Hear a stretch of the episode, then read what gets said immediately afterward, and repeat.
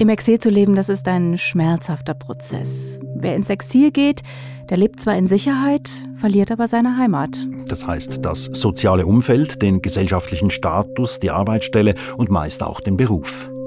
You have to start everything from zero. Like, you know, every day when I go to German course, I started from like, you know, alphabet. Das sagt die Afghanin Najiba Sartosh. Sie ist 29 und Ökonomin. Sie lebt im Exil in Zug und leitet weiterhin die Online-Zeitschrift Afghan Women's Voice. And for me it's like being a kid again. Es geht nicht anders. Wir müssen von vorn beginnen. Wir versuchen Deutsch zu lernen und nachher finden wir vielleicht andere Möglichkeiten. Freunde in der Schweiz helfen uns und dafür sind wir sehr dankbar. Ich weiß nicht, wie unsere Zukunft aussieht, aber wir sind in Sicherheit und wir können eine Lösung finden. So it is difficult. Nochmals von Null anfangen, sagt Najiba Satosh. Sie ist eine von drei Intellektuellen aus Afghanistan, die du, Raphael Zehnder, für diesen Kontext getroffen hast. Sie alle versuchen weiterzuleben in einem fremden Land.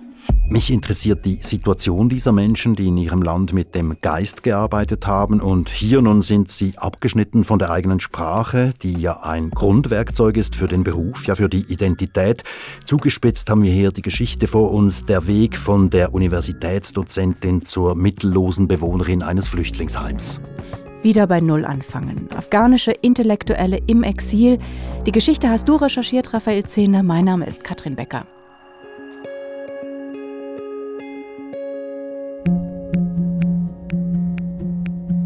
War unter anderem in Winterthur bei Atik Awand und seiner Frau Shabnam Simia. Sie sind kurz nach dem Einmarsch der Taliban in Kabul aus Afghanistan geflohen, am 25. August 2021.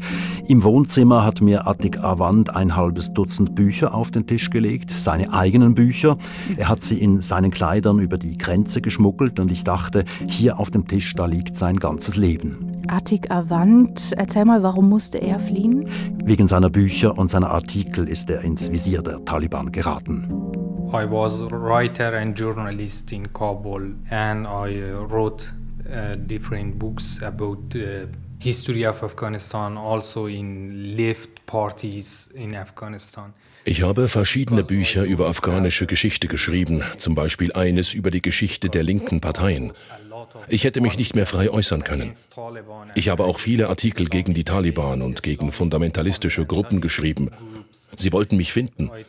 Als wir die Stadt verlassen hatten, kamen sie in unser Quartier und erkundigten sich, wo wir seien. District asking people about our home in Kabul.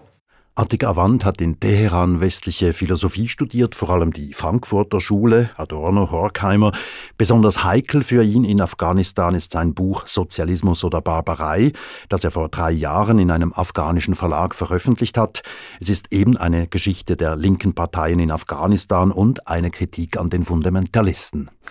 Atik Avans Bücher, ich nehme mal an, die werden heute in Afghanistan bestimmt nicht mehr verlegt. So ist es ja. Das Land ist jetzt eine fundamentalistische Diktatur und der andere Staat, in dem man Dari bzw. Farsi spricht, der Iran, ist es ebenfalls. Farsi ist die Muttersprache der drei Menschen, die ich interviewt habe. Das heißt also, es sind schlechte Aussichten für Atik Avant als Autor, als Schriftsteller, der er nun mal ist. Ja, äh, im Exil in Winterthur hat er zum Beispiel ein Buch über die Ethik des Philosophen Spinoza geschrieben, ein Buch für ein Nischenpublikum und da gibt es natürlich keine Aussicht auf einen Verlag und zwar nirgends. For me, as a writer, I have a hopeless life. Für mich als Schriftsteller ist das Leben hier hoffnungslos. Wir haben keine Zukunft in Afghanistan und für uns mit 30 ist es zu spät, hier in dieser neuen Kultur, in diesem völlig neuen Umfeld zu leben. Wir haben auch hier in der Schweiz keine Zukunft. Wir müssen hier leben, bis wir sterben. We don't have any future also in Switzerland. Just we must to live here until we die. It's just our future. Obwohl Attika Wand ja hier in der Schweiz in Sicherheit lebt, klingt er doch ziemlich hoffnungslos. Zum Glück ist er nicht allein hier, sondern mit seiner Frau, Shabnam ja. Simia. Sie arbeitete bis zur gemeinsamen Flucht im August 2021 in Kabul als Staatsanwältin. Sie klingt weniger düster und drückt sich sehr ähnlich aus wie Najiba Zatost. We don't have any way. We have to start from zero, but uh, we try to uh, learn the Deutsch language. And es geht nicht anders. Wir müssen von vorn beginnen. Wir versuchen Deutsch zu lernen und nachher finden wir vielleicht andere Möglichkeiten. Freunde in der Schweiz helfen uns und dafür sind wir sehr dankbar. Ich weiß nicht, wie unsere Zukunft aussieht, aber wir sind in Sicherheit und wir können eine Lösung finden. Sie wird hier nicht als Anwältin arbeiten können. Sie hofft vielleicht später als Sozialarbeiterin ihren Lebensunterhalt zu verdienen. Kannst du mir erklären, warum ist sie geflohen? Ja, Shabnam Simia ermittelte unter anderem in Terroranschlägen, die Taliban vor ihrer Machtergreifung begangen hatten. Especially we work against the terrorist crime and heavy crimes. Wir haben zu Terrorismus und Schwerverbrechen ermittelt. Deshalb wurden wir zum Ziel der Taliban. Als wir noch in Kabul waren, wurden viele meiner Kollegen von den Taliban getötet. Es wurde sehr gefährlich und wir konnten nicht in Afghanistan bleiben.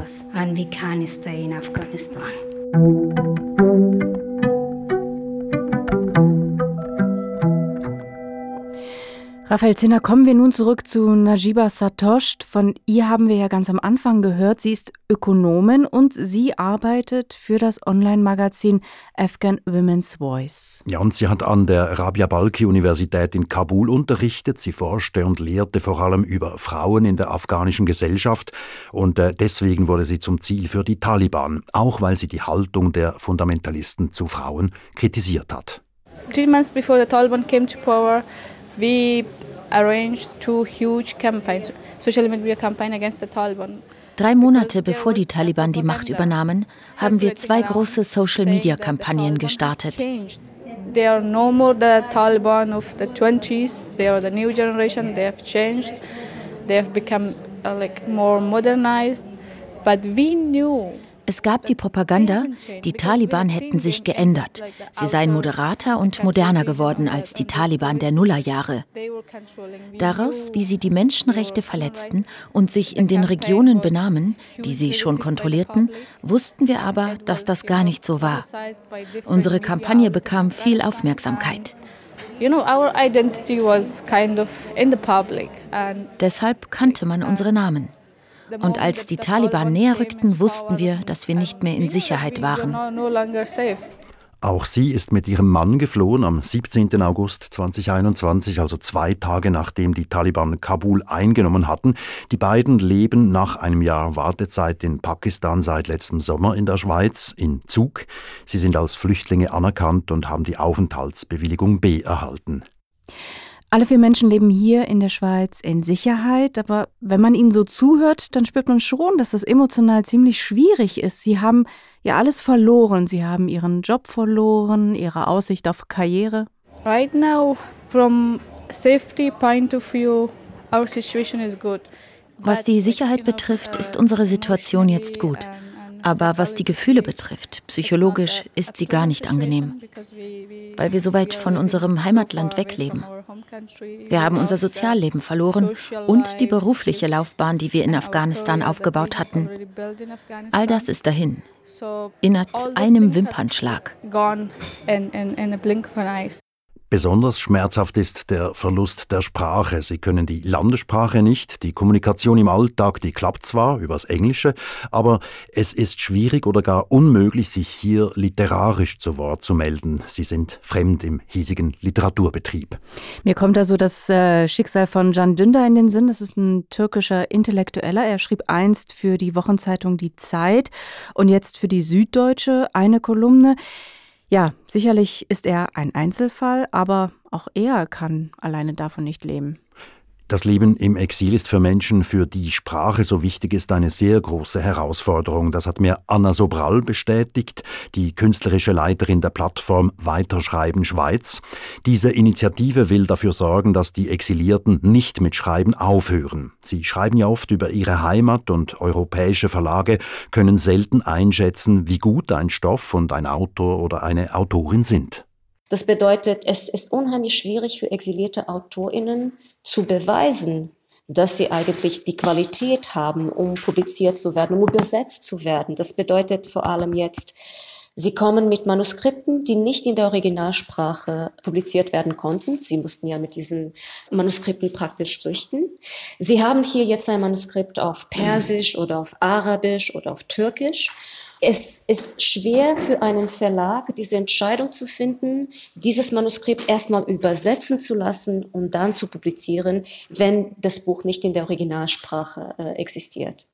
Die sprachliche Hürde ist für Autorinnen und Autoren also enorm hoch und es kommt dazu, sie wissen nicht, ob sie lange in der Schweiz bleiben werden und allenfalls wie lange. Diese Ungewissheit bezeichnet Anna Sobral als Tragödie.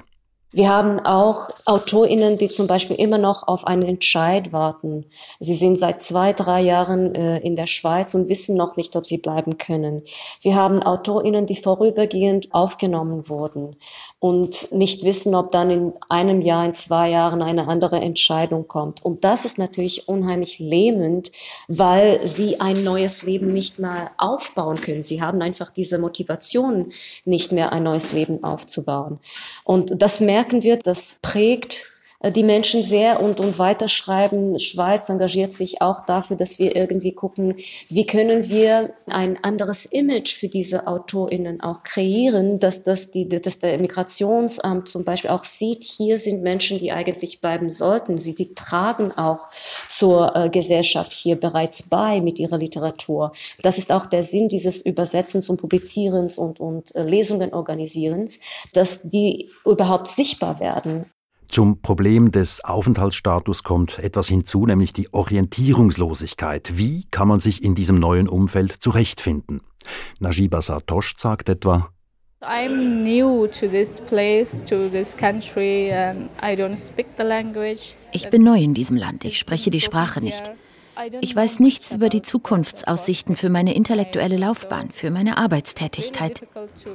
Ich muss mich beraten lassen, auch von Freunden. Ich kenne den Arbeitsmarkt hier nicht.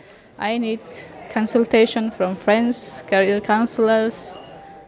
Ja, diese Menschen verharren in einer Art Schwebezustand. Wie entwickelt sich die Lage in der Heimat? Müssen sie länger im Exil bleiben oder ist die Rückkehr absehbar? Das sind ja so die Fragen, die sie beschäftigen. Ja, Najiba Sardosh sagt dazu. History of Afghanistan shows that every regime that came, they don't last for long. Die Geschichte Afghanistans zeigt, dass die Regierungen nicht lange an der Macht sind. Das von den Sowjets gestützte Regime, die Mujahedin, die Taliban in den 2000er Jahren, die vom Westen unterstützte Regierung, seit 2021 wieder die Taliban. Ich hoffe, die Taliban sind bald wieder weg. Doch wenn sie lange an der Macht bleiben, 20 Jahre, dann muss ich mein Leben hier machen. Das ist verzwickt. Werden wir lange hier sein oder nicht? Like whether we're going to be here for long or whether we're going to be here for short time. Sie hofft also auf Rückkehr, aber weiß nicht, wann ist das? Vielleicht irgendwann? Ja, genau, wann wird dieses irgendwann sein, falls es je eintritt? Für Atik Avant kommt eine Rückkehr aber gar nicht in Frage. If Taliban uh, go away tomorrow, uh, I can't uh, go to the Afghanistan because uh, I have a lot of problem with uh, fundamentalist idea in Afghanistan, not just Taliban. Selbst wenn die Taliban morgen weg wären, könnte ich nicht nach Afghanistan zurück.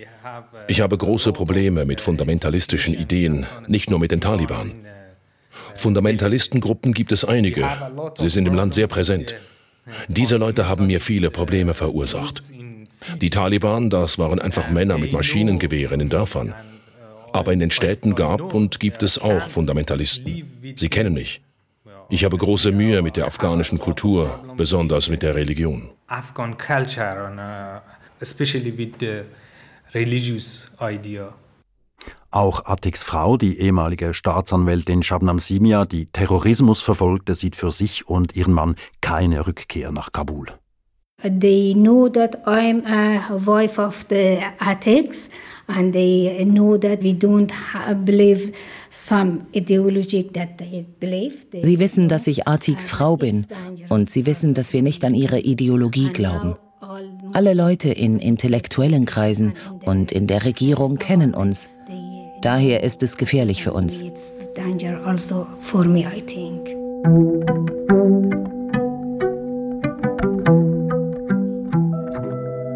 Die drei Menschen aus Afghanistan, sie leben nun tausende von Kilometern von der Heimat entfernt. Ja, mit Kopf und Herz, aber sind sie immer noch in Afghanistan. Bestimmt, ja. Sie informieren sich ständig. Atik Awand etwa sagt. We have three different uh, WhatsApp group. Wir haben mehrere WhatsApp-Gruppen mit Autorinnen, Autoren und Reportern. Was sie über Afghanistan berichten, ist nicht sehr gut. Internal situation in Afghanistan. Die Ereignisse in Afghanistan sind in den Köpfen der Exilierten also sehr präsent. Die Informationen fließen dank Internet weiterhin und weiterhin schreiben sie Freundinnen und Freunden Nachrichten. Dieser Austausch belastet Shabnam Simia sehr oft. We became very sad sometimes because everything's lost for us. Wir sind manchmal sehr traurig, weil wir alles verloren haben. Die Nachrichten aus Afghanistan machen uns sehr betroffen.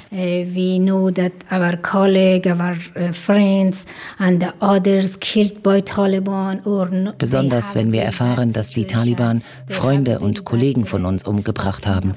Außerdem leben die Menschen nun in sehr schlechten wirtschaftlichen Verhältnissen.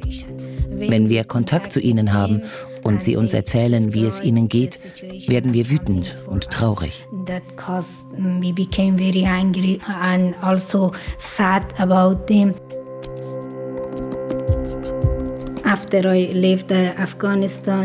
Nachdem wir Afghanistan verlassen hatten, wurden leider einige meiner Kolleginnen und Kollegen von den Taliban getötet. Ich bin sehr traurig ihretwegen. Die meisten sind aus Afghanistan geflohen, nach Pakistan, in den Iran, in andere Länder. Die, die im Land geblieben sind, leben im Verborgenen. Auch Najiba Sardost, die Chefredaktorin von Afghan Women's Voice, ist in Gedanken oft in der Heimat. Mentally, whenever I think about Afghan people, especially Afghan women and those little children who are so desperate to go to school and they cannot go to school because of the Taliban's cowardly action. It's, it's devastating. I feel like overwhelmed. Wenn ich an die Menschen in Afghanistan denke, besonders an die Frauen und an die kleinen Kinder, die so gerne zur Schule gehen würden und dies nicht dürfen, finde ich das absolut katastrophal. Dann fühle ich mich überwältigt. Meine Gedanken, mein Herz und mein Geist sind immer bei ihnen und ihrer Situation. Auch um die Sicherheit meiner Kolleginnen und Kollegen der Internetzeitung Afghan Women's Voice sorge ich mich. Emotional und psychologisch ist das für mich eine schwierige Situation. Emotionally and psychologically. For sometimes two to three hours, I lay awake in my bed before going to sleep. So I always think about um, Afghanistan. I said like physically I'm safe here, I'm in a good situation here, but mentally my minds, my hearts and my thoughts are with Afghan people and in Afghanistan. Manchmal liege ich zwei, drei Stunden wach, bis ich einschlafen kann. Ich denke immer an Afghanistan. Körperlich bin ich hier in Sicherheit aber mental bin ich in Afghanistan. Ich denke immer an die Situation, in der die Menschen leben, besonders an die Frauen.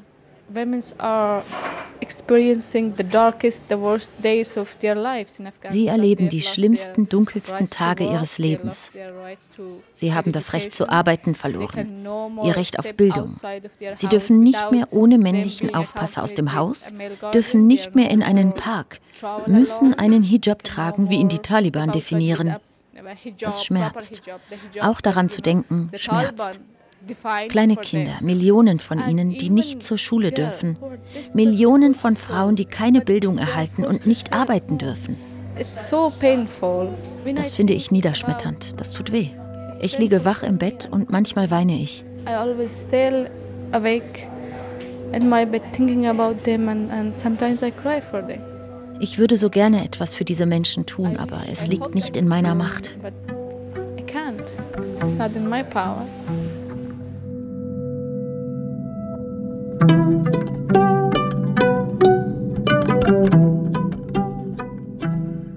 Najiba Satosh, Shabnan Simia und Atik Avant haben sich in Afghanistan stark eingesetzt für Menschenrechte und Rechtsstaatlichkeit.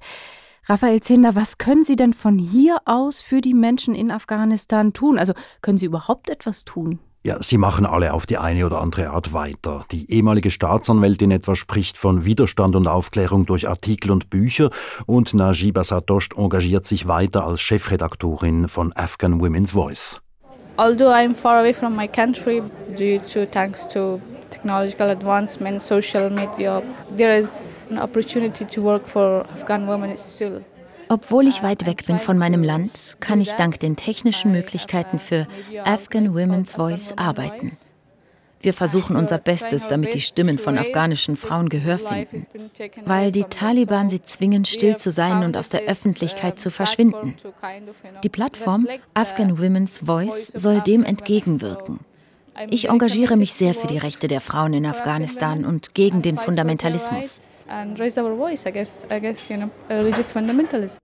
Jetzt ist so oft der Name dieser Website gefallen, Afghan Women's Voice. Ist diese Seite für ein Publikum in Afghanistan überhaupt zugänglich oder ja, ich stelle mir vor, vielleicht ist auch das Lesen schon strafbar. Ja, laut Najiba Sardost funktioniert der Internetzugang noch. Die Website werde gelesen. Leserbriefe zu schreiben, das sei aber viel zu gefährlich. Sie erwähnt den Fall eines Jugendlichen, der auf Facebook einen Kommentar schrieb, wie schlecht es ihm nach der Machtübernahme der Taliban ging. Der kam für ein halbes Jahr ins Gefängnis. Oh doch. Hm. Najiba Sartosh sagt, die journalistische Arbeit, die müsse trotz der widrigen Umstände und jetzt erst recht einfach weitergehen. We cannot stop working. We have to work.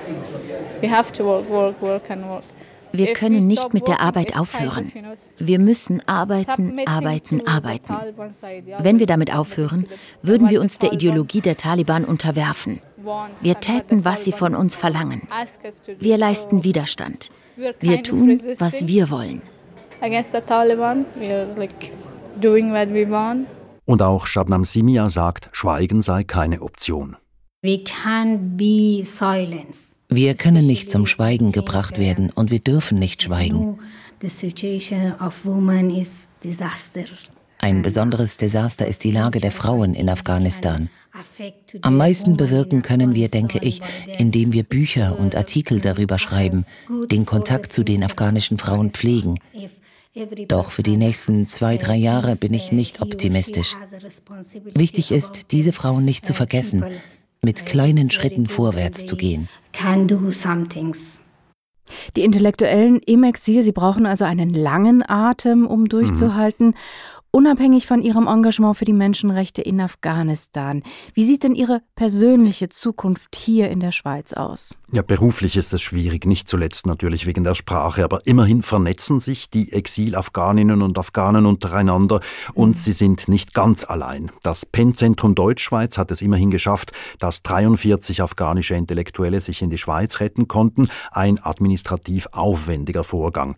Und äh, über das PEN-Zentrum besteht eben ein Kontakt zur einheimischen Literaturszene. Es gibt außerdem auch die Publikationsplattform Weiterschreiben Schweiz. Auch die versucht, diese Menschen zu unterstützen und ihre Isolation zu verringern. Mhm, und wie machen Sie das? Ja, sie organisieren Tandems mit Schweizer Autorinnen und Autoren, um sich auszutauschen. Doch wie das hier ist im Westen, man ist vom eigenen Leben stark absorbiert und hat vielleicht die Energie oder die Zeit gar nicht für einen intensiveren Austausch. Hinzu kommt dann, Schreiben ist eine sehr einsame Tätigkeit. Die mhm. Exilierten lernen zwar Deutsch, aber bis zur Publikationsreife eines Texts, das wissen alle, die sich ab und an daran wagen, einen fremdsprachigen Text zu schreiben. Fachtexte, die sind noch im Bereich des Möglichen unter Umständen, aber literarische Texte, die kriegt man nur in Ausnahmefällen hin. Also Geld verdienen im angestammten Beruf als Journalistin, Buchautor, Staatsanwältin, das scheint für diese Menschen schwer bis ja nahezu unmöglich zu sein. Weiterschreiben können sie allenfalls als Aktivisten wie Najiba Sartosht für die Internetzeitschrift oder Attik Avant oder mal ein Referat für eine wissenschaftliche Tagung halten. Für literarische Texte gibt es die erwähnte Plattform Weiterschreiben Schweiz. Das ist ein Online-Publikationsforum für exilierte Autorinnen und Autoren. Dahinter steht unter anderem Anna Sobral. Sie will verhindern, dass die geflüchteten Literaten ganz verstummen. Weiterschreiben wurde in Deutschland 2015, 16 gegründet, als es eben diese, diese große sogenannte Welle von, von geflüchteten Menschen aus Syrien hauptsächlich gab. Und die Idee dahinter war, dass natürlich unter den geflüchteten Menschen auch viele Autorinnen sind, die dann in einem anderen Land sind, die Sprache nicht sprechen, sich nicht ausdrücken können und ihre Literatur einfach nicht teilen können mit diesem neuen Ort. Und weiterschreiben war dann die Entscheidung, irgendwie da eine Brücke zu bauen. Eine Brücke zum Publikum. Sie können also online publizieren, in der Originalsprache und in Übersetzung, und Sie können im Tandem mit Schweizer Autorinnen und Autoren mit Lesungen vor Publikum treten. Das ist vor allem auch psychologisch wichtig, eine Ermutigung. Mhm, aber davon leben können Sie nicht. Ganz und gar nicht. Die Verhältnisse sind nämlich kompliziert. Einerseits leben sie erstmal in diesen Asylzentren. Das macht äh, alles natürlich schwierig, weil sie wenig Raum haben für sich. Das macht das Schreiben natürlich unheimlich schwierig, wenn nicht unmöglich. Andererseits, wenn sie als äh, Asylanten angenommen werden, sind sie noch lange Zeit von Sozialhilfe abhängig und das macht es auch schwierig. Zum Beispiel, das, das sehen wir dann in Begleitung, wenn wir eine Lesung organisieren, wenn wir einen Text publizieren, ist so etwas wie ein Honorar zahlen, eigentlich unmöglich. Sie dürfen kein Geld bekommen für ihre Arbeit. Eine Initiative wie Weiterschreiben Schweiz ist also verdienstvoll, aber ja, letztlich nicht mehr als ein Tropfen auf den heißen Stein. So ist es aber immerhin. Äh gibt's das. Und wir sollten bedenken, diese Menschen werden jetzt ein Teil unserer Gesellschaft. Sie haben auch intellektuell viel zu unserer Kultur beizutragen, ist Anna Sobral überzeugt. Wir brauchen einfach viel mehr Mitgefühl in der Mehrheitsgesellschaft, weil das auch Kinder sind, die, die diese Erfahrung machen, die hier aufwachsen werden, die die neuen Schweizer und Schweizerinnen werden. Und wir müssen sie viel mehr begleiten. Und dafür ist diese Literatur unheimlich wertvoll, weil sie uns zeigt, welche Erfahrungen die Menschen gemacht haben. Raphael Zehner, was ziehst du denn nun für ein Fazit? Also welche Chancen haben Intellektuelle aus Afghanistan hierzulande? Sie sind dank dem Penn-Zentrum Deutschschweiz hier in Sicherheit. Sie wollen weitermachen, denken, forschen, schreiben, publizieren, auch wenn das extrem schwierig ist, nur schon eben sprachlich. Mhm. Doch sie sind sich ihrer Verantwortung gegenüber ihren Landsleuten in der Heimat bewusst. Atik Awand etwa hofft, auch anderen Autorinnen und Autoren helfen zu können. I don't saw any uh, future for Afghanistan. I think if we can ich sehe keine Zukunft für Afghanistan. Wenn wir anderen Intellektuellen helfen können, aus dem Land zu fliehen, ist das gut. Ich hoffe, die europäischen Länder denken daran. Die gebildete Schicht in Afghanistan ist in großer Gefahr. Ich hoffe, wir können ihnen helfen. Das ist sehr wichtig. It's very important.